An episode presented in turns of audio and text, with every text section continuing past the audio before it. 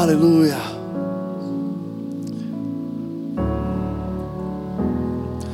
Como não exaltar a um Deus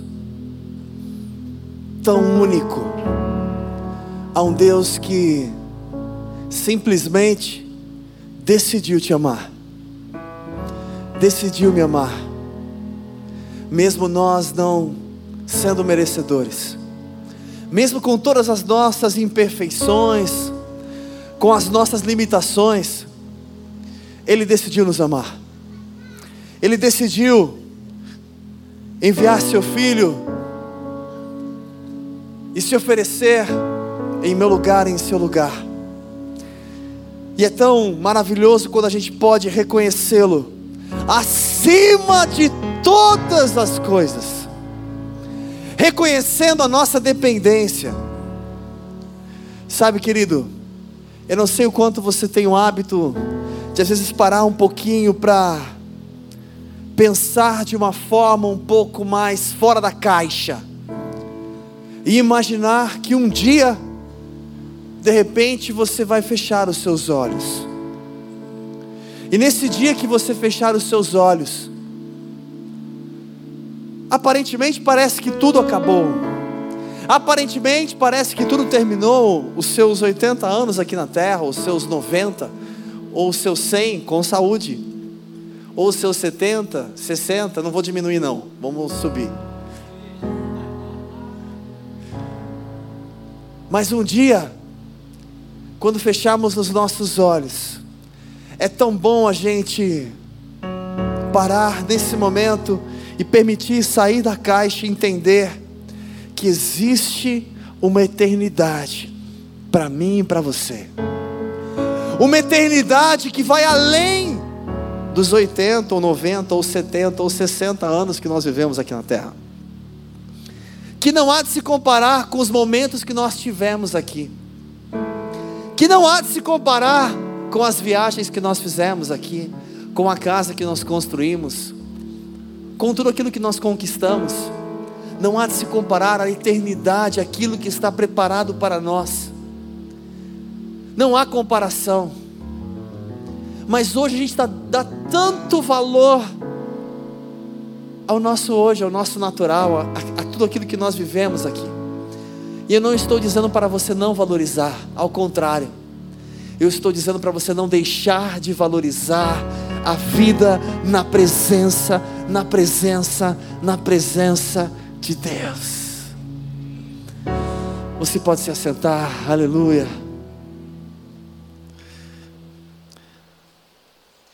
Não desfrutar a presença de Deus é não desfrutar o melhor que a vida tem. O homem sem Deus lhe falta algo. Eu gosto muito do texto de Gênesis, quando o Senhor vai dando uma palavra, uma ordem. E então ele vai dizendo: haja luz, e o que acontece? De repente há luz. Eu acho tão perfeito, tão tremendo, se você ler Gênesis, o capítulo 1, imaginando o momento onde Deus ele dá uma ordem e de repente ele fala para a água: produza. E de repente começa a produzir os peixes e tudo aquilo que você pode imaginar. Quando ele dá uma ordem ali na terra, produza, e de repente ela oferece tudo que tem de mais belo, de mais bonito através da Sua palavra, a vida, e ali começa a produzir vida. E é tão sobrenatural quando a gente vai a fundo, estuda, entende tudo isso, aonde é tão básico. Se você pegar um peixe e tirar ele do seu ambiente natural, o que acontece? Ele morre. Porque ele foi gerado, ele nasceu, ele existiu para viver ali na água. Da mesma forma, quando você pega ali a plantinha e você arranca ela do solo, que traz todo o alimento, toda a vida para ela, o que acontece com ela? Ela tem, infelizmente, poucos momentos de vida, porque ali ela também morre. Tirou ela do ambiente natural, aquilo que sustenta, aquilo que alimenta ela. E o interessante é quando você vai lendo esse capítulo 1, vendo a palavra do Senhor, e ali tudo sendo criado, céus e terra, e quando ele chega no momento do homem, é diferente, ele não dá uma ordem, tipo como ele diz para terra, produza. Não, ele fala, façamos o homem a nossa imagem, a nossa semelhança. Aí foi a hora de ele fazer, aí foi a hora de ele entregar, de ele apresentar o melhor. E como que ele fez isso? De repente ele sopra sobre um barro, ele sopra o que estava dentro dele, o espírito, então o homem se torna alma vivente. Ou seja, se o ser humano começou a existir, foi porque algo de dentro de Deus foi soprado no ser humano, e isso vai voltar para Deus. E se eu, poder, se eu pudesse imaginar essa mesma analogia com a terra, com a água, você, meu querido, que tem aqui dentro o Espírito Santo de Deus, a vida dentro de você, Quanto mais você vive para Deus e com Deus, mais você encontra vida, porque esse é o seu ambiente natural, estar na presença de Deus. Agora, quanto mais distante de Deus você fica, a tendência do ser humano é a morte. E essa morte ela começa como uma morte espiritual. E então ela conclui como uma morte natural, onde as pessoas começam a abandonar todos os seus princípios, toda a sua essência, toda a sua natureza, e começa a fazer aquilo que acha que deve fazer. E então todos estamos fadados ao erro, estamos fadados à derrota, mas, graças ao eterno e bom Deus que Ele permanece com as mãos estendidas favorável a mim e a você, em todo o tempo, sempre disposto a te trazer para perto dele. E perto dele, andando com ele, aí sim, eu e você temos vida e vida em abundância. Aleluia. Pega a sua Bíblia, eu quero compartilhar com você a continuidade do nosso estudo no livro de Daniel, você que tem acompanhado conosco, você que tem estudado aí talvez na sua casa, lido, ou você mesmo que não tem conseguido acompanhar de forma como gostaria, mas tem de uma forma indireta acompanhado. Então quero convidá-lo a abrir em Daniel, capítulo 6. Nós vamos ler a partir do versículo 1 e eu quero compartilhar com você aquilo que o Senhor tem ministrado ao meu coração através das experiências de vida deste profeta, o qual teve experiências fantásticas com Deus. Vamos lá, Daniel, capítulo 6, a partir do versículo 1, diz assim: Pareceu bem a Dario constituir sobre o reino a 120 sátrapas, que estivessem sobre todo o reino. E sobre eles, três presidentes, dos quais Daniel era um, aos quais estes sátrapas dessem conta, para que o rei não sofresse dano. Então, mesmo Daniel se distinguiu destes presidentes e sátrapas, porque nele havia um espírito excelente, e o rei pensava constituí-lo sobre todo o reino. Então, os presidentes e os sátrapas procuravam achar ocasião contra Daniel a respeito do reino, mas não podiam achar ocasião ou culpa alguma, porque ele era fiel. E não se achava nele nenhum vício nem culpa. Então, estes homens disseram: Nunca acharemos ocasião alguma contra este Daniel, se não a procurarmos contra ele na lei do seu Deus. Só até aqui. Pai, nós te louvamos, Senhor. Te louvamos pela tua presença, pela tua graça, pela manifestação do teu Espírito neste lugar. E te pedimos, continua falando conosco poderosamente, Pai. Obrigado, Senhor, porque o Senhor trouxe aqui nessa noite aqueles que assim o Senhor escolheu para ministrar e falar profundamente ao coração. Por isso eu te peço, Senhor, fala ao nosso coração. Remove tudo aquilo que nos impede em perceber, em ouvir, em entender, e que a tua vontade seja plena neste lugar. Remove o cansaço ou qualquer tipo de sonolência, e te pedimos que através do Espírito Santo de Deus, o Senhor venha penetrar, Pai, no profundo do nosso coração, do nosso entendimento, da nossa alma, e encontrar liberdade e espaço para transformar tudo aquilo que precisa ser transformado. Senhor, continua falando conosco neste lugar. Ao Senhor seja toda honra, toda glória, hoje e para todo sempre. Amém. Amém, meu querido. Glória a Deus. Como você já sabe, Daniel estava com o povo de Israel cativo na Babilônia. E aqui, chegando nos últimos instantes, podemos dizer assim, aonde todo esse período de cativeiro teria um fim. Deus havia determinado um tempo, que era um tempo onde o povo precisaria enfrentar aquele cativeiro, devido a ter semeado coisas erradas, se afastado de Deus, chegou o momento da colheita. E então essa colheita, eles ficariam cativos durante 70 anos. Aqui, nesse momento, Daniel, ele tinha por volta mais ou menos de 84 anos de idade.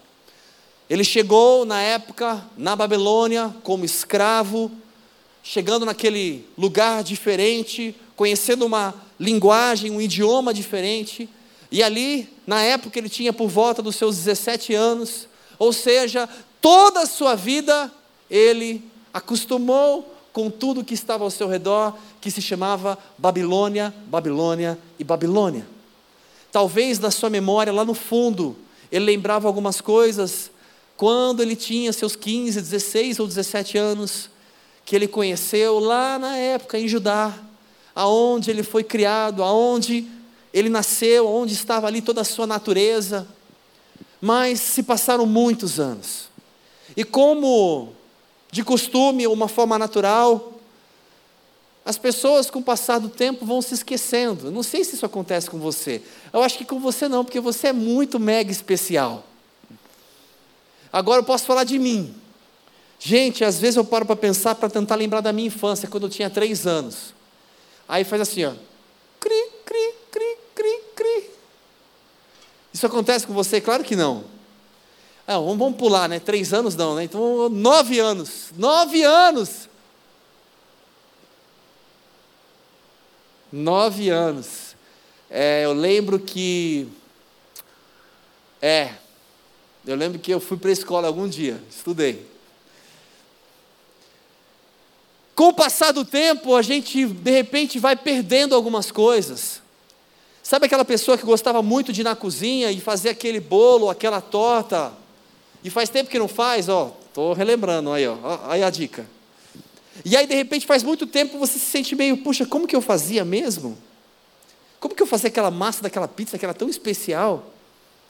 Com o passar do tempo, algumas coisas a gente vai esquecendo. Sabe quando você não pega mais aquele caminho, já faz muito tempo, e de repente chega na hora, nossa, qual que era o caminho mesmo? Era tão natural para mim, eu estava tão acostumado. Com o passar do tempo, a gente acaba perdendo algumas coisas. E o interessante com Daniel, ele tinha uma raiz tão profunda em saber quem era o seu Deus, quem era o seu povo e quem ele era para Deus, que o tempo passava, passava, e mesmo ele em meio a uma Babilônia que acreditavam em diversos deuses, que pensavam completamente diferente, ele continuava fazendo a diferença. E eu quero pensar um pouquinho com você sobre o que é fazer a diferença, ou como fazer a diferença. Ou será que eu tenho feito a diferença? Como seria a vida de um cristão nos tempos modernos. Ah, isso é tudo muito simples. Então a gente pode meditar um pouquinho na vida de Daniel e entender o momento que ele estava vivendo. Daniel, após o final do capítulo 5 que ministramos na semana passada, o rei Belsazar, que era filho de Nabucodonosor, tinha perdido o reino. O reino que era um grande império. E de repente outro povo chega. Gente, não era do mesmo povo, era outro povo. E esse povo que chega, que era conhecido como os Medo-Persas, aonde haviam dois povos juntos, assumindo um lugar, eles se levantaram, se uniram para derrubar a Babilônia. Imagina esses dois povos chegando na Babilônia, agora falando, agora quem manda aqui somos nós. E então todo mundo, os que estavam escravos, como Daniel e outros, por mais que Daniel já tinha uma posição de governador desde lá de trás, e foi passando os reinos, ele foi se destacando. E chegando esse novo rei, Dario, como também Ciro, que era dos medos e dos persas, persas, Ciro.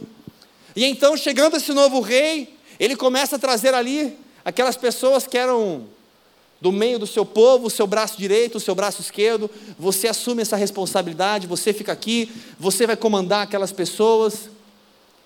Mas, como ele não conhecia toda a Babilônia, ele decide também chamar algumas pessoas relevantes na Babilônia para estar perto dele, para investir nessas pessoas, para usar essas pessoas, para dar oportunidade para essas pessoas. E então começa o texto aqui falando que ele levanta os sátrapas, e ali ele decide levantar três presidentes para governar essas pessoas. E então ele vai estabelecendo ali o seu reino. E nesse momento que ele vai estabelecendo o seu reino, se você fosse esse rei, é óbvio, você escolheria as melhores pessoas, as pessoas que você teria mais confiança, as pessoas que você acreditaria ter um melhor potencial. É natural. Se você tivesse que montar um time hoje lá na sua empresa, e de repente o chefe fala para você: escolhe o seu time, quem que você vai escolher? Você vai escolher aqueles que você mais confia, aqueles que você mais acredita no potencial. Da mesma forma, imagino que foi algo parecido, porém as pessoas tinham que demonstrar o seu valor, quem realmente elas eram.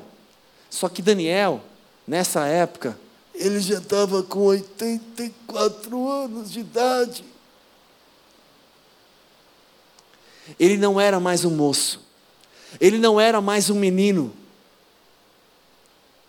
Porque quando você ainda é um menino como você, que está aqui hoje, oh glória a Deus, eu vi que alguém, algumas pessoas testificaram, isso é bom. Você aí, super jovem, coração jovem, o que acontece? Naturalmente, você é uma pessoa com muita disposição. Só que de repente, aqui com 84 anos de idade, nem sempre a gente consegue ter a mesma disposição. Nem sempre o nosso corpo responde da mesma forma. Muitas vezes a nossa cabeça sim, mas o nosso corpo não. E eu acho tão sobrenatural quando a gente mergulha na vida de Daniel e a gente consegue entender que Daniel, com seus 84 anos de idade, de repente surge uma nova oportunidade de emprego, uma vaga nova. E aí, Daniel, quer concorrer à vaga nova? Talvez alguns, claro que não você, porque você é mega espiritual ou glória. Mas aqueles que não vieram hoje, imagina aquelas pessoas que de repente, 84 anos de idade, de repente uma vaga nova, aí você vê aquela fila de gente, cada um com o seu currículo, não, eu fiz MBA não sei aonde, eu fiz não sei o que lá, não, eu tenho quatro idiomas. E aí, de repente, você olha, você, Daniel, olha assim com a sua idade, você fala: Meu, já passei por isso, já passou a fase, já, né? Vou ficar no meu cantinho aqui, 84 anos de idade, é melhor ficar aqui descansando, tomando meu suco de laranja. Melhor ficar de boa. E aqui, de repente, Daniel estava concorrendo à vaga. E com o passar do tempo, as pessoas foram vendo Daniel fazendo a diferença. E então foram tão incomodados que pensaram: não, Daniel tem que ser um dos três presidentes.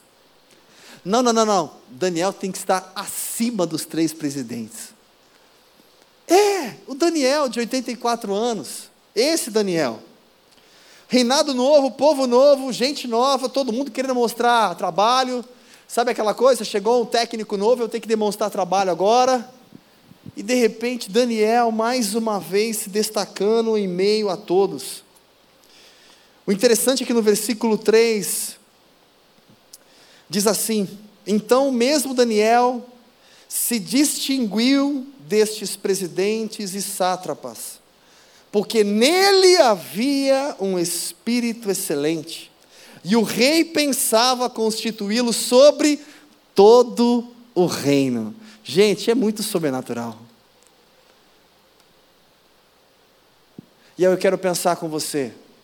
Não importa a sua idade, não importa o seu conhecimento, não importa o seu MBA ou o que você já fez ou deixou de fazer. Quando existe dentro de você um espírito excelente que a gente pode conhecer como Espírito Santo de Deus, você não faz ideia do potencial que existe dentro de você.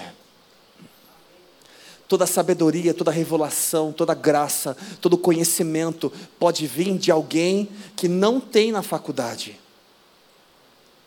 Eu posso ter muitas faculdades, eu posso ter tanto conhecimento, mas talvez eu possa ter muita dificuldade em como aplicar esse conhecimento. Em como usar esse conhecimento. Eu vou dar um exemplo muito fácil, muito básico. Pastor, para ser um pastor, você acha que se ele fizer uma faculdade já é o suficiente? Médico, para ser um médico, se fizer uma faculdade já é o suficiente? Psicólogo, para ser psicólogo, fazer só uma faculdade é o suficiente? A gente poderia aqui dizer que sim, claro, tudo isso tem influência e tudo isso colabora para. Eu tenho um diploma para. Só que não adianta eu ter um diploma de pastor se eu não tenho cheiro de ovelha, se eu não tenho paciência em cuidar de ovelha, se eu não consigo amar ovelha. Não adianta eu ser um psicólogo renomado, mas quando você senta no meu gabinete, eu não sei como aplicar tudo aquilo que eu aprendi, e eu tenho dificuldade. Já tive a oportunidade de conversar com diversos psicólogos, uma vez, inclusive, numa reunião, uma reunião numa, numa empresa, conversando com o psicólogo, foi até engraçado, eu fiquei até incomodado. Eu falei, Jesus, como? O psicólogo não conseguia olhar nos nossos olhos. Conversava assim, olhando para lá.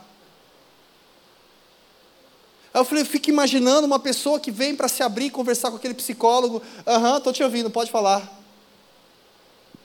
A dificuldade porque quando você olha nos olhos da pessoa, você demonstra ali que você entende o que ela está passando, você consegue se compadecer com a pessoa. E não estou dizendo que aquela pessoa não era capaz. Não. Não é isso. Mas o que eu estou dizendo é que ter apenas um diploma não é o suficiente. Não basta. E aí, aqui o próprio rei, que fazia parte do, de outro povo, que acabou de chegar, que estava estabelecendo o seu reino, ele começa a perceber em Daniel algo diferente, e ele reconhece como há um espírito excelente nesse homem. Talvez muitos contaram as histórias para ele de quem era Daniel, da onde ele veio, o que já havia acontecido. E aí eu posso imaginar Daniel com seus 84 anos se destacando, Será que Deus não pode fazer algo sobrenatural na minha vida e na sua vida se a gente permitir? Será que tudo não pode ser completamente transformado, mudado, porque você decidiu fazer a diferença, e não porque você é bom, porque você é melhor, mas porque existe alguém que é bom, que está em você, e você permitiu ele fluir através de você? Quantas pessoas têm dificuldade em permitir o Espírito Santo transbordar em nós e através de nós? Quantas pessoas colocam o seu ego acima de tudo? Quantas pessoas colocam as suas faculdades acima de tudo?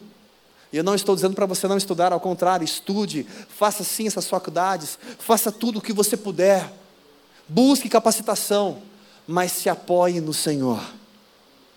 Dependa do Senhor para Ele te dar graça a como conduzir todas as coisas, porque Ele pode dar graça. Você crê nisso? Crê mesmo?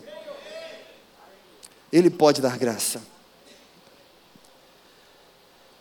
O interessante é que, de repente, Daniel ele poderia ficar esperando, né? Vai que de repente alguém fala bem de mim, vai que de repente aparece aqui uma pontinha e eu consigo ter um bom cargo. Com certeza, o texto diz que Daniel se destacava. Então, se ele se destacava, é porque ele fazia algo. E aí penso, e trazendo a vida de Daniel como um exemplo para nós, e durante vários capítulos a gente mergulhou um pouquinho nessa característica. Daniel não era aquele cara que deixava as coisas para depois. Você conhece essas pessoas que deixam as coisas para depois? Depois eu arrumo. Depois eu resolvo. Depois eu ligo para pedir perdão. Depois eu conserto. Depois eu falo com ele. Depois a gente vê isso. E essa bagunça aqui? Vamos pôr debaixo da cama, depois a gente arruma. Conhece essas pessoas? Normalmente o seu vizinho é assim, né?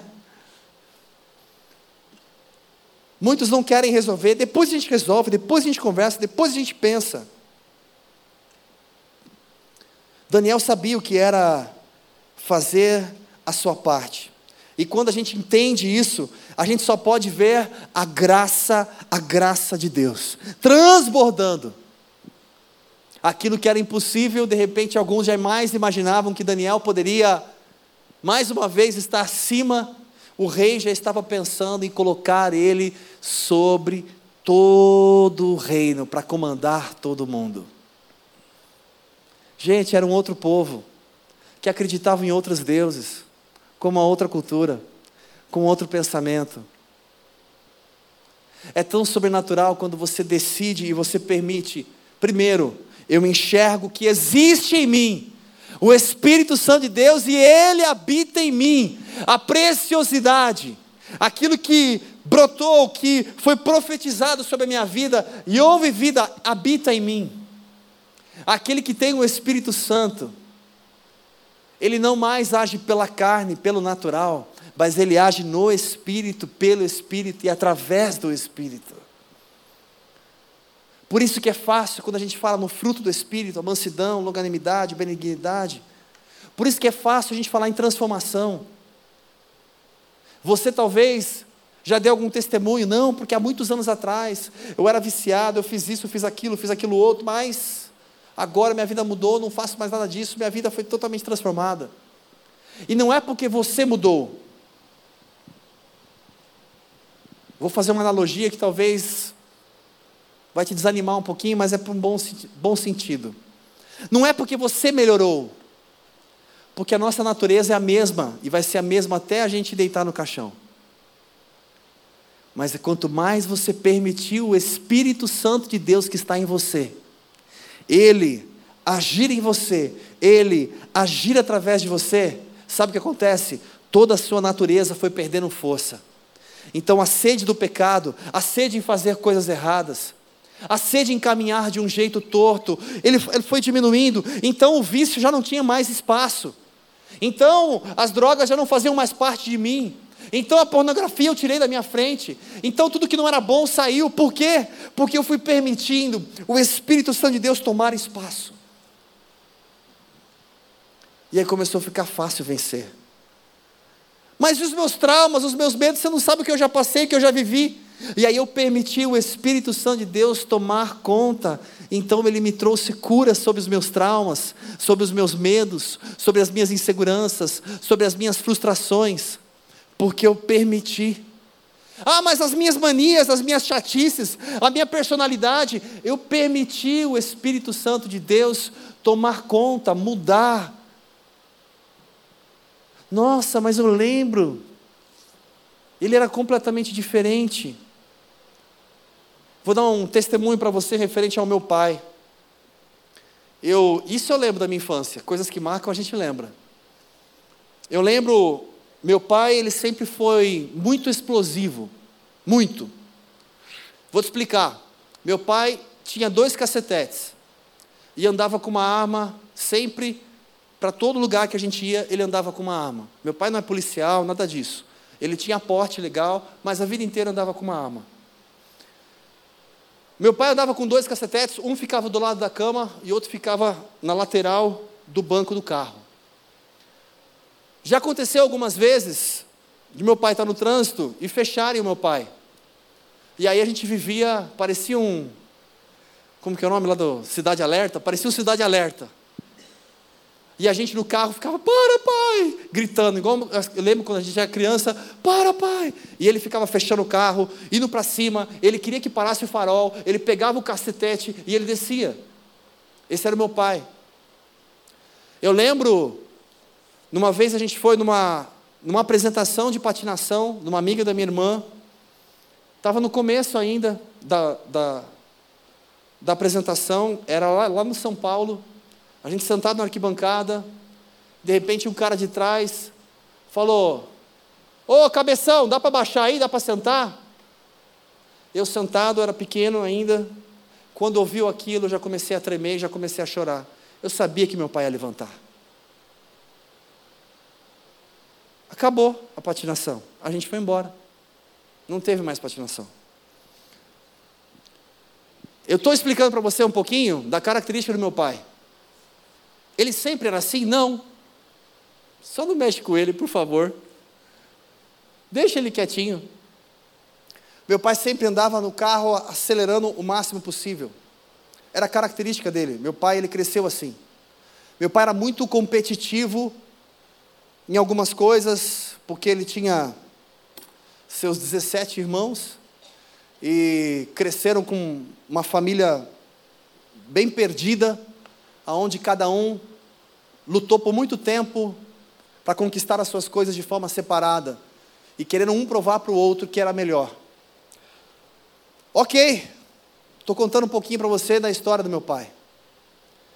Meu pai fez algumas coisas que não foram legais, traiu minha mãe, a gente quase teve uma família separada, destruída. Porém, contudo, todavia, entretanto, quando eu tinha 13 anos de idade, minha irmã teve um acidente de carro, e ali naquele acidente de carro ela foi hospitalizada, aonde quase morreu, ficou ali um período em coma induzido, e ali que a gente pediu às pessoas que rezassem, orassem ou fizessem qualquer coisa, porque a minha família não era cristã. E ali foi um pastor naquele hospital orar por ela, e ali ele disse que Deus tinha uma obra na minha família, e que no dia seguinte ela ia acordar curada como se nada tivesse acontecido. Então, no dia seguinte, ela acordou curada como se nada tivesse acontecido. A história é muito longa, então eu vou cortar um pouquinho. E ali começou a transformação na nossa família. A gente foi até a igreja para agradecer o pastor, para agradecer as pessoas. Ali fomos muito tocados, ali então houve uma conversão, houve uma transformação de vida e até hoje estamos. Aleluia. Hoje eu gostaria que você fosse pegar uma carona com meu pai. Pai, acelera esse carro, por favor, pai. Pai, anda um pouquinho mais rápido, pai. As pessoas podem fechar de um lado, fechar de outro, fechar de um lado, fechar de outro meu pai mudou completamente. Não é porque agora o meu pai é bom. Ah, porque agora meu pai. Não, não, não. É porque ele entendeu que ele precisava de alguém que podia fazer algo por ele. E quanto mais eu dou espaço para esse alguém que habita em mim, então ele me ajuda a mudar todas as minhas características ruins. E quando eu começo a me afastar de Deus de novo, sabe o que acontece? A minha natureza volta a aparecer. Nossa, mas aquele irmão tinha mudado, Egberto. Aquele irmão nunca mais tinha usado drogas, agora parece que voltou. Nossa, aquela pessoa voltou a fazer aquilo. Nossa, aquele irmão voltou a gritar na rua e andar com cacetete. Por quê? A nossa natureza, ela continua aqui. Se eu me afastar do Espírito Santo de Deus, cada vez mais eu vou dar espaço para a minha natureza se manifestar. Por isso que eu preciso entender que eu necessito de Deus sempre para vencer a minha natureza. Porque senão naturalmente eu vou ser orgulhoso, eu vou pensar somente em mim, eu vou ser egoísta, o meu casamento não vai dar certo. E tantas outras coisas, porque eu tenho orgulho. A soberba aflora de dentro de mim, e tantas outras coisas. Porque é a minha natureza, não é porque eu quero ser assim. Faz parte do nosso eu. Nós nascemos do pecado. A única coisa que pode nos ajudar a ser alguém melhor é o Espírito Santo de Deus. Pode me ajudar a ser melhor. Reconhecer que eu preciso de Deus. Reconhecer que eu dependo de Deus. Claro, alguns podem falar assim: ah, mas quer dizer que só aquele que tem o Espírito Santo de Deus consegue isso, e quem não tem não consegue? Quem não tem o Espírito Santo de Deus, tem muitas pessoas boas ao nosso redor, que não têm o Espírito Santo de Deus, que não dependem de Deus, ou não acreditam em Deus, ou não colocam a sua vida nas mãos de Deus, mas tem pessoas boas, que lutam para ser melhor a cada dia, sim, só que, sem o Espírito Santo de Deus, eu estou fadado a qualquer momento ter altos e baixos. Através do Espírito Santo de Deus, Ele vai me ajudar a vencer a minha natureza. E por que eu estou falando isso? Porque Daniel foi reconhecido como alguém que tinha o Espírito Santo, um Espírito excelente nele. Havia algo diferente, e esse algo diferente que habitava em Daniel, hoje habita em você. E será que eu enxergo isso e dou valor a isso? E busco essa intimidade com o Espírito Santo de Deus? Meu amigo,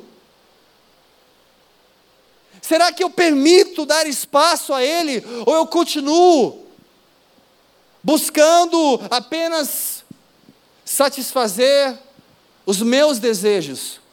Não necessariamente são errados, mas eu faço tudo do meu jeito, da minha maneira, como eu quero, da forma como eu quero. Será que eu estou disposto a o que preciso fazer para honrar mais a Deus através da minha vida? Eu fico imaginando se todos nós permitíssemos verdadeiramente o Espírito Santo de Deus conduzir os nossos passos. Imagina como se fosse assim: você acordou, imagina as decisões que você precisa tomar, que muitas vezes a gente não sabe qual é a melhor. Imagina Deus direcionando você e mostrando: esse é o melhor caminho, vai por aqui. Não, agora vai por aqui, agora entra aqui, ó, agora sai daqui, agora vai para lá. É aqui, ó, Imagina o Senhor conduzindo todos os seus passos. Como você acha que seria o seu dia? Como você acha que seria o seu amanhã?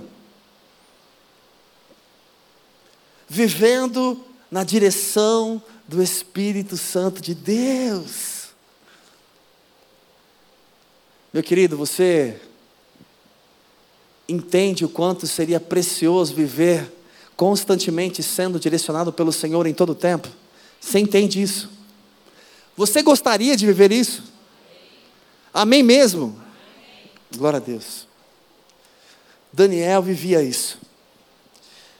O interessante no texto, continuando ainda no versículo 4, no versículo 5, para ser mais direto e acelerar o passo, se juntaram os presidentes e todo o pessoal, imagina só, todo mundo se juntou e pensou assim: peraí, cara, vamos derrubar esse Daniel, não é possível.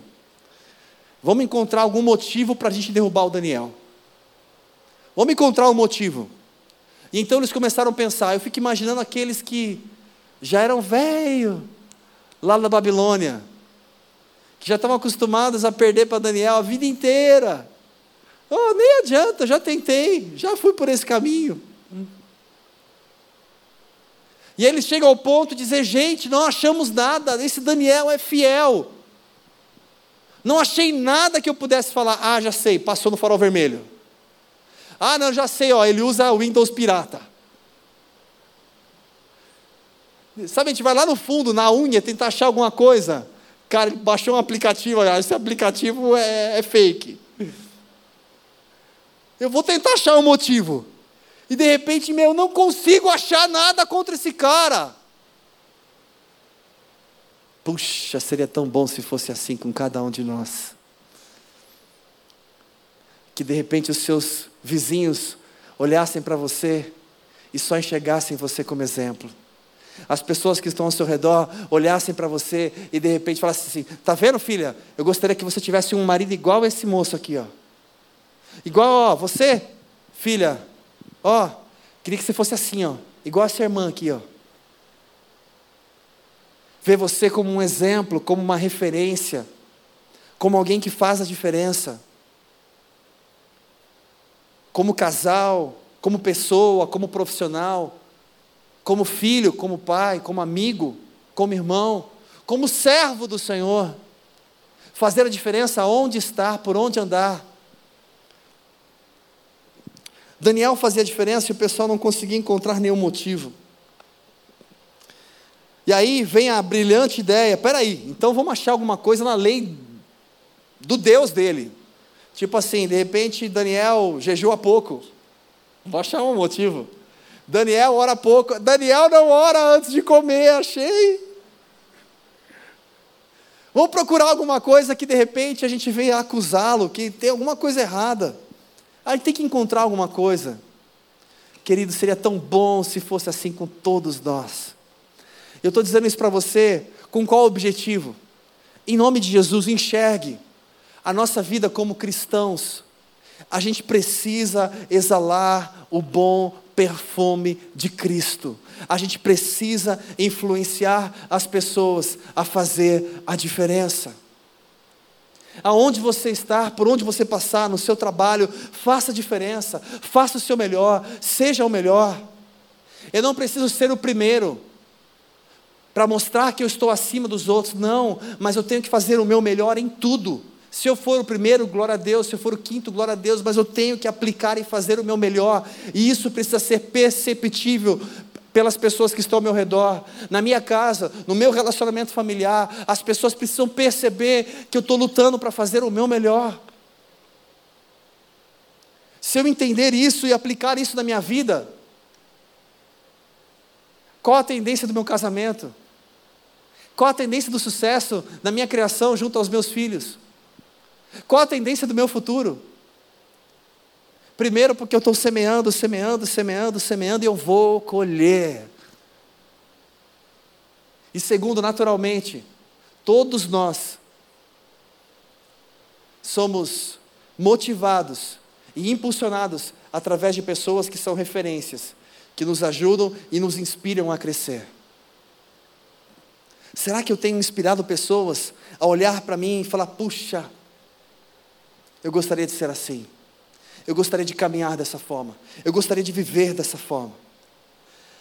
Acelerando o passo aqui, capítulo 6, versículo 6. Pega aí comigo, abre aí de novo. Capítulo 6, versículo 6. Vou correr agora.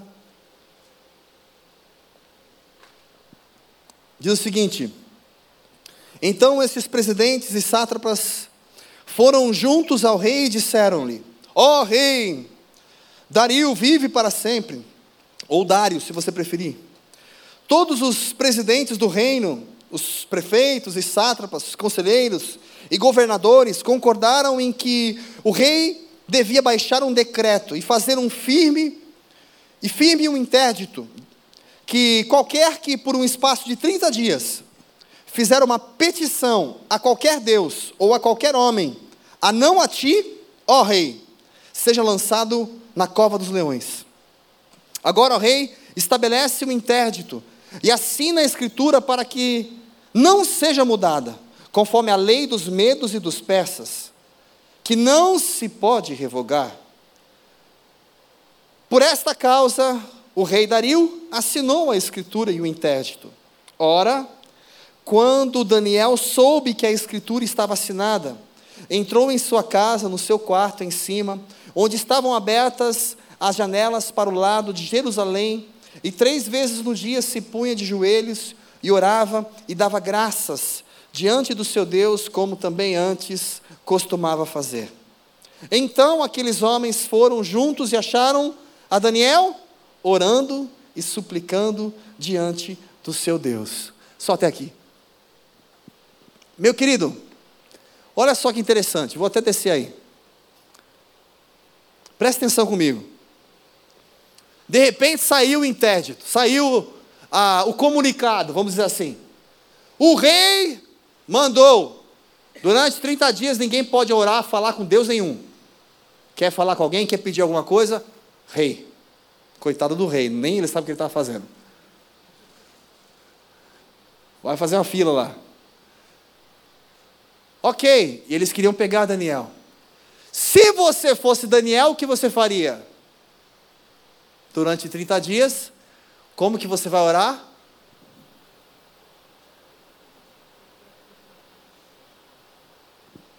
Na miúda.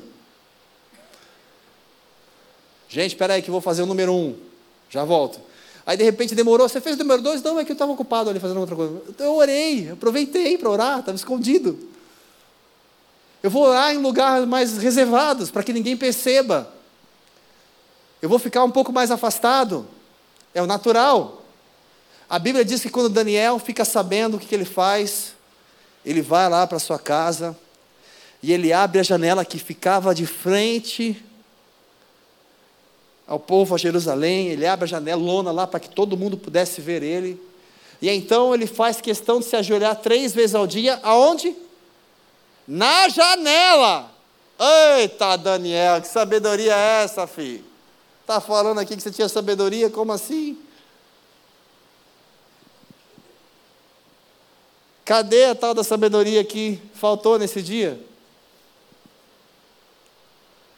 Daniel fez questão de demonstrar que ele não ia se corromper por nada.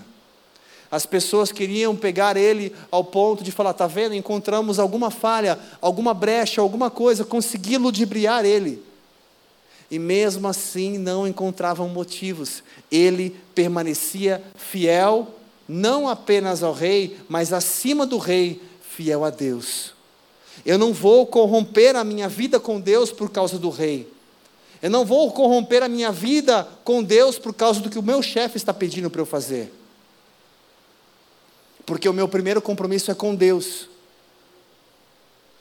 E então Daniel faz questão de demonstrar o compromisso que ele tinha com Deus. Questão de honrar a Deus sobre todas as coisas, independente das consequências porque ele sabia quais seriam as consequências. Ele estava disposto. Eu fico imaginando, puxa, será que eu faria isso no lugar dele? Não, tenho certeza que não. Só alguém muito cheio de Deus para fazer um negócio desse, com muita convicção. Eu seria mega espiritual, e eu ia orar no banheiro, gente. Se fosse necessário, eu ia orar debaixo da cama. Se fosse necessário, eu ia orar mudo. E na minha consciência eu ia falar: tá bom. Não deixei de orar. Daniel fez questão de honrar, mesmo sabendo que poderia sofrer. Ele não se omitiu, ele permaneceu honrando ao Senhor como ele já tinha o seu hábito, o seu costume. E aí o texto continua dizendo então se apresentaram ao rei e disseram: No tocante ao mandamento real, não assinaste o interdito pelo que todo homem que fizeste uma petição a qualquer Deus ou a qualquer homem, por espaço de 30 dias, a não a ti, ó rei, seria lançado na cova dos leões? Respondeu o rei: Esta palavra é certa. Conforme a lei dos medo-persas, que não se pode revogar. Eita, rei. E aí os caras já aproveitaram. Opa, que bom que você falou isso, rei. Então, responderam diante do rei: Daniel, que é dos transportados lá de Judá, não tem feito caso de ti, ó rei, nem do teu interdito que assinaste. Ainda três vezes por dia faz a sua oração. Ouvindo então o rei, o negócio ficou muito penalizado e a favor de Daniel, propôs no coração livrá-lo, e até o pôr do sol trabalhou por salvá-lo. Gente, olha que sobrenatural. Existia uma lei que não podia ser quebrada. O rei valorizava tanto Daniel como um cara relevante, como um cara indispensável, como um cara que faria, fazia diferença. Que aquilo perturbou, incomodou ele de tal forma, tipo assim, meu, tem que arrumar uma, tem que ter uma, uma brechinha na lei aí, não é possível. Tem que ter alguma coisa que eu consiga achar para revogar esse negócio. Não pode ser Daniel. Podia matar qualquer um aqui, mas Daniel não. Por favor.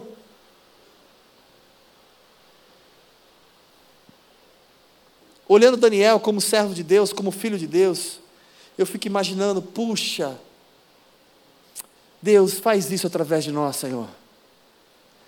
Que as pessoas possam enxergar em cada um de nós o amor de Cristo, a vida de Cristo, que as pessoas tenham prazer em estar conosco, tenham prazer em caminhar conosco, que as pessoas sintam a gente, sabe, pessoas agradáveis. É tão bom estar com você, é tão bom conversar com você, é tão bom poder compartilhar minha vida com você. Isso será algo tão natural. Não porque eu sou especial, mas porque tem algo especial em mim que flui através de mim. Isso deveria ser algo natural do cristão. Eu não preciso fazer força para o Espírito Santo fluir. Não, eu tenho prazer em abençoar. Eu tenho prazer em permitir que Ele faça algo. É tão prazeroso. Sabe, querido, quando eu comecei a entender na minha vida como como é bom permitir o Espírito Santo tomar conta, controle. Tudo ficou mais fácil.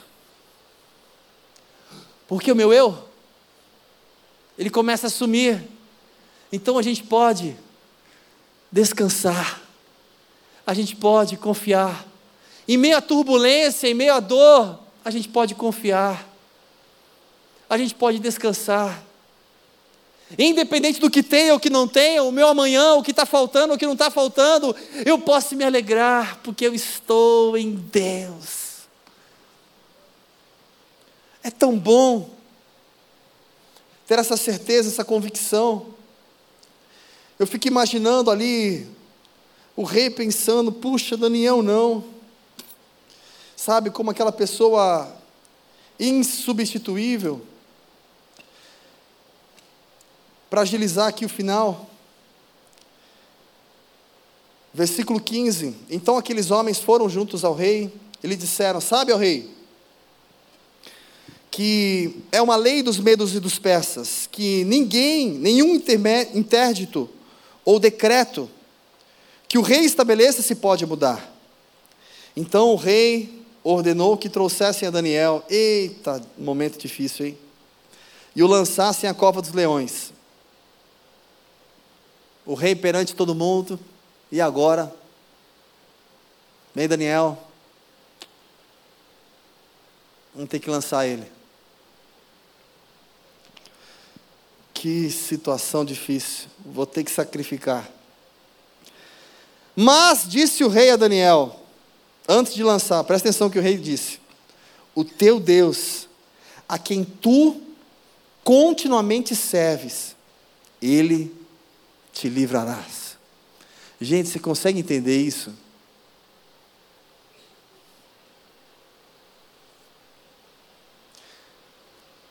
Não existia nada, nenhum dado histórico, que alguma vez alguém foi lançado na cova dos leões, que era como se fosse uma gruta, um buraco, aonde você jogava uma pessoa ali e aonde os leões, óbvio, se alimentavam. Não existia nenhum histórico que alguma vez jogaram alguém e a pessoa ficou ali e não morreu. Imagina você sabendo que não houve nenhum histórico antes. Como você pode imaginar que de repente alguma coisa poderia acontecer diferente? E o que eu acho sobrenatural o quanto a vida de Daniel influenciava, o quanto a vida de Daniel, a postura dele, quem ele era, o quanto abençoava as pessoas ao redor, só por quem ele era. Tem gente que acha que eu tenho que falar demais. Não, eu tenho que ser. Eu tenho que fazer a diferente. Fale menos e faça mais. Sabe aquela mania, às vezes, do marido ou a esposa? Não, prometo que eu vou mudar. Não, não vou fazer mais isso. Eu prometo, eu vou colocar o prato na pia. Eu vou dar descarga, prometo.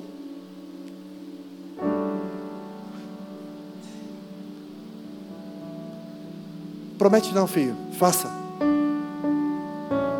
Faça. Eu fico imaginando o rei naquele momento olhando para Daniel com lágrimas nos olhos, talvez, porque ele não queria aquilo. Cara, não sei de onde veio essa fé. De repente o rei olha para ele fala: O teu Deus a quem tu continuamente serves, ele te livrará. Ele não fala, talvez, quem sabe, pode ser, vamos torcer, né? Estou aqui, hein? Ele afirma, Ele vai te livrar. Eu sei quem é você, você vai conseguir. Você vai conseguir. O Deus que você serve, Ele vai te fazer conseguir. Ele vai te levar onde você precisa chegar. Ele vai trazer a cura que você precisa o milagre que você precisa, a provisão que você precisa. Você vai conseguir honrar todos os seus compromissos e tudo vai ser restaurado na sua casa, na sua família. Porque eu sei o Deus que você serve. Era isso que o rei estava falando, eu sei. Eu sei quem está com você, cara. Eu sei quem habita aí dentro de você. Eu sei o que pode acontecer através daquilo que está aí dentro de você. Eu não tenho dúvidas. Se você pudesse, escuta o rei falando hoje isso para você. Eu sei. Você nunca jamais ficará como um derrotado, porque você tem alguém que pode tudo que está dentro de você, que habita em você, que vive em você, que faz através de você. Que uma palavra tudo pode mudar de um dia para a noite.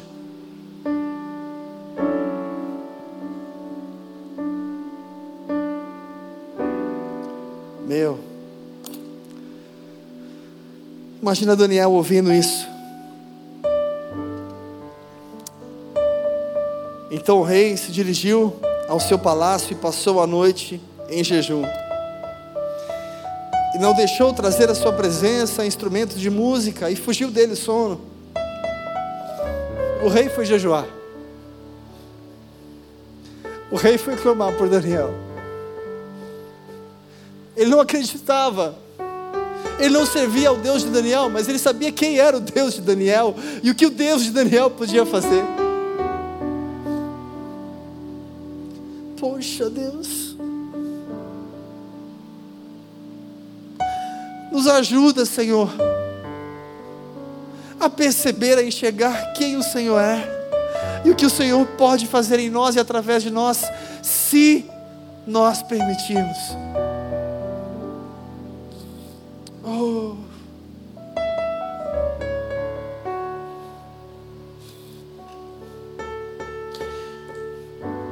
Chegando-se à cova,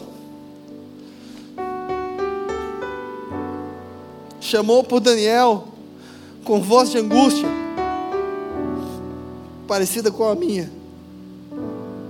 Daniel, servo do Deus vivo, dá-se o caso que o teu Deus, a quem tu continuamente serves, tenha podido livrar-te dos leões.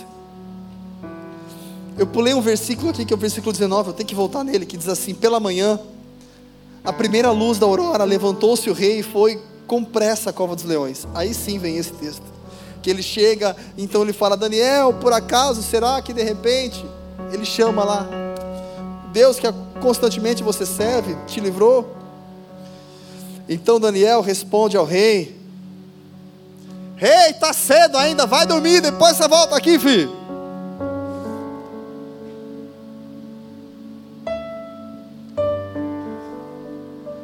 Daniel pode falar, pode falar, ó rei, vive para sempre. O meu Deus enviou o seu anjo e fechou a boca dos leões, para que não me fizessem dano, porque foi achado em mim inocência diante dele.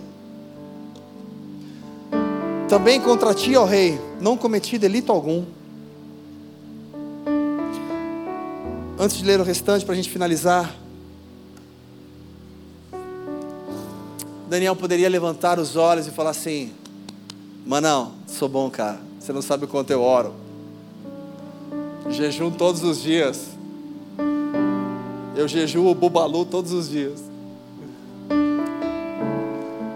Eu faço jejum de Coca-Cola todos os dias e me acho o jejuador. Oro pra caramba meus, meus 40 segundos. Ele simplesmente fala: o Senhor achou graça. Não é merecimento, graça. Graça. Ele viu inocência. Significa Deus conhece o meu coração, a simplicidade do meu coração, as limitações do meu coração.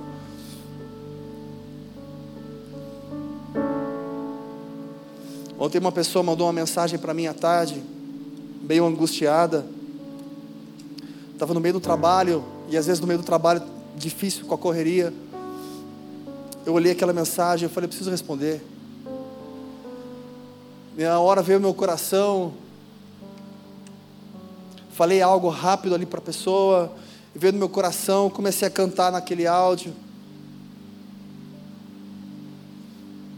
Ministrar uma palavra sobre aquela pessoa. Desliguei a mensagem, depois ela me enviou agradecendo. E de uma forma ali tão única, aquela pessoa me ligou porque ela queria ser visitada por Deus. E não foi apenas Deus que visitou ela, Deus me visitou. Em meia correria do trabalho.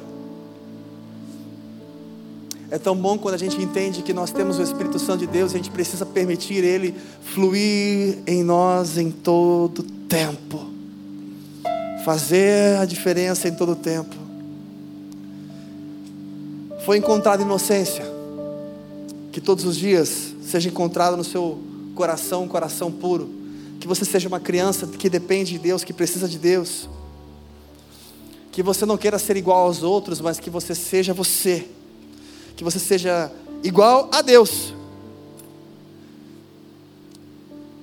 Se coloque de pé para a gente orar. Que cada vez mais seja claro no seu coração.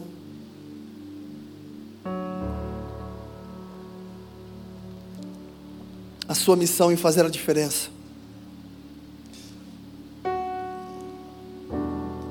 Daniel disse que aqueles anjos apareceram ali para ele e se ele disse de anjos é porque ele viu. Porque senão ele não falaria. Cara, imagina que noite. Me jogaram lá. De repente eu chego lá, já tem anjos ali guardando. Imagina aquela experiência.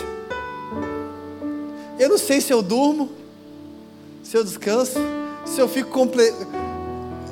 observando aquela visão contemplando aquela visão, essa era a palavra que eu queria falar.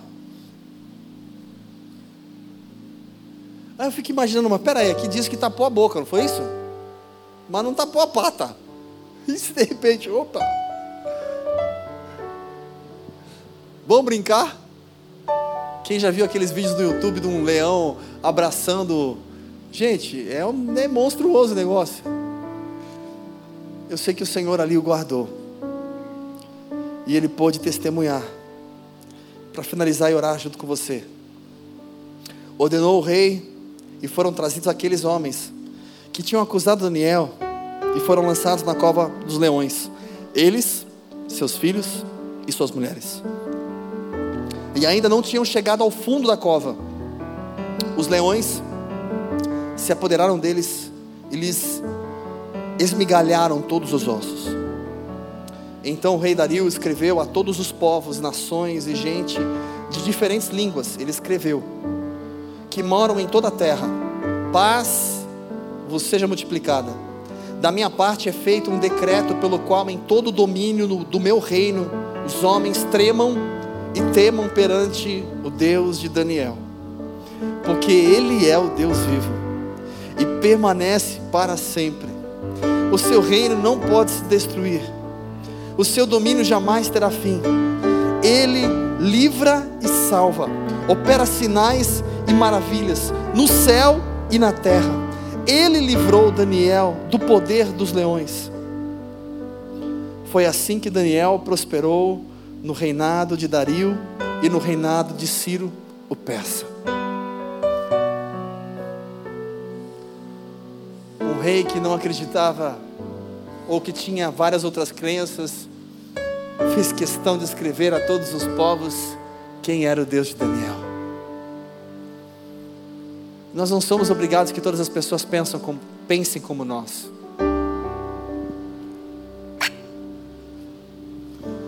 Nós não precisamos que as pessoas enxerguem como a gente. Eu não preciso tentar converter todo mundo, porque quem convence é o Espírito Santo. Mas eu preciso ser a diferença. Eu preciso fazer a diferença. Eu preciso permitir o Espírito Santo de Deus fluir em mim. Chega de trauma, chega de medo, chega de insegurança, chega de dispersão, de distração, de destruição, chega de roubo. Permita viver o melhor de Deus. Permita Ele fluir em você e através de você. Feche seus olhos em nome de Jesus. Eu gostaria que você orasse, porque nós vamos orar para encerrar.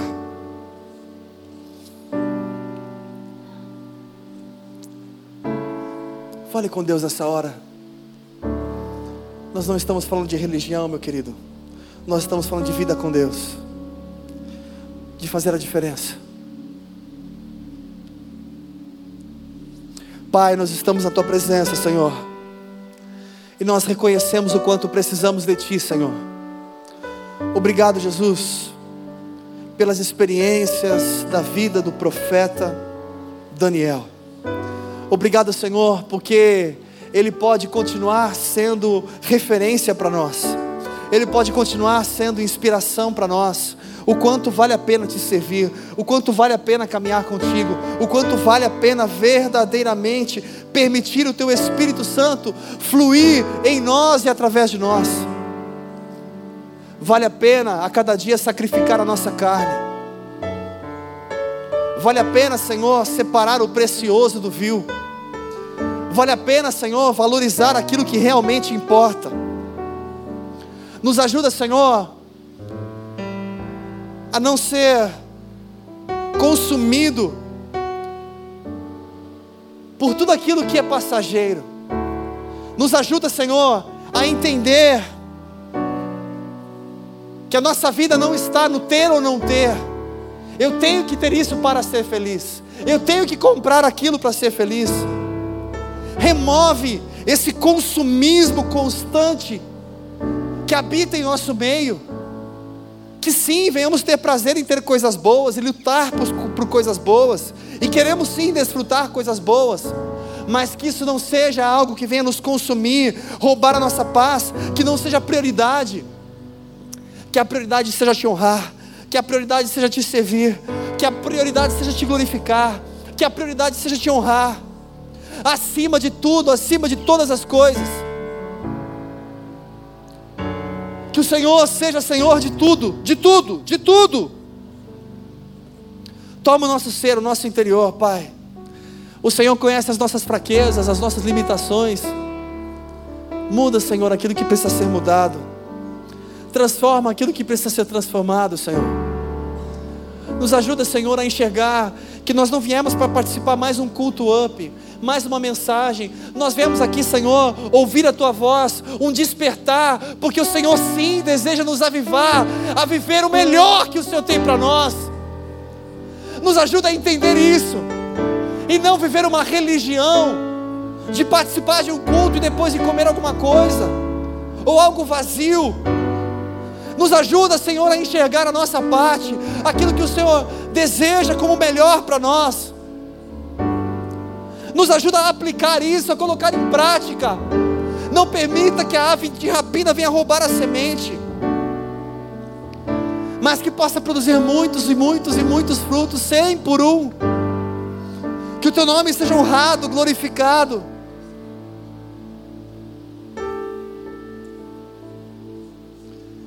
Senhor, nós colocamos todas as coisas aos teus pés. pedimos, toma o lugar, Senhor, toma o teu lugar. Toma o teu lugar em nossa vida, Pai. Toma o teu lugar. Querido, nós já vamos encerrar, mas eu quero que você fale um pouquinho mais com Deus. Abre os seus lábios. Diga para Ele o que você vai fazer a partir de hoje. O que vai mudar a partir de hoje. Diga aí onde você está. O que vai mudar.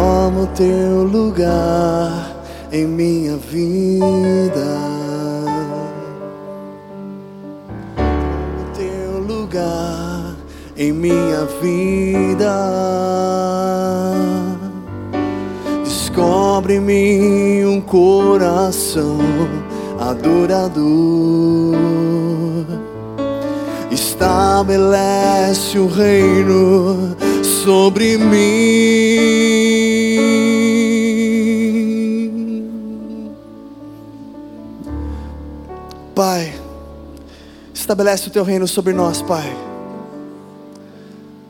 Cada vez mais nós enxergamos que a hora está chegando mais perto. E a criação continua, Pai, com a expectativa ardente pela manifestação dos filhos de Deus. Nos ajuda, Senhor, ser parte daqueles que fazem a diferença. Não apenas com falar, mas com viver, Pai. Nos esvaziamos declarando a nossa dependência do Senhor. Te pedindo, faça aquilo que precisa ser feito. Encontre espaço, muda e transforma, Pai. A nossa vida é tua, tudo é teu, para a tua honra e para a tua glória. Despede cada um aqui em paz e que venhamos viver no centro da tua vontade todos os dias. Que o amor de Deus, que a graça do Senhor Jesus Cristo e as infinitas consolações do Espírito Santo sejam sobre a sua vida hoje e para todo sempre. Amém. Glória a Deus. Aleluia. Aleluia. Meu querido, eu quero te fazer um convite especial.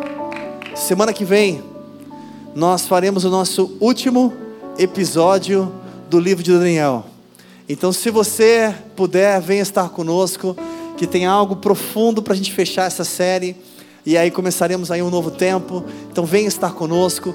Tenha um final de semana abençoado. Não vá embora antes de pelo menos cumprimentar cinco ou seis ou dez pessoas, pode ser? Claro, se você sentir à vontade, pode cumprimentar, abraçar, profetizar. Se não, pode dar um tchauzinho, um soquinho mais de longe.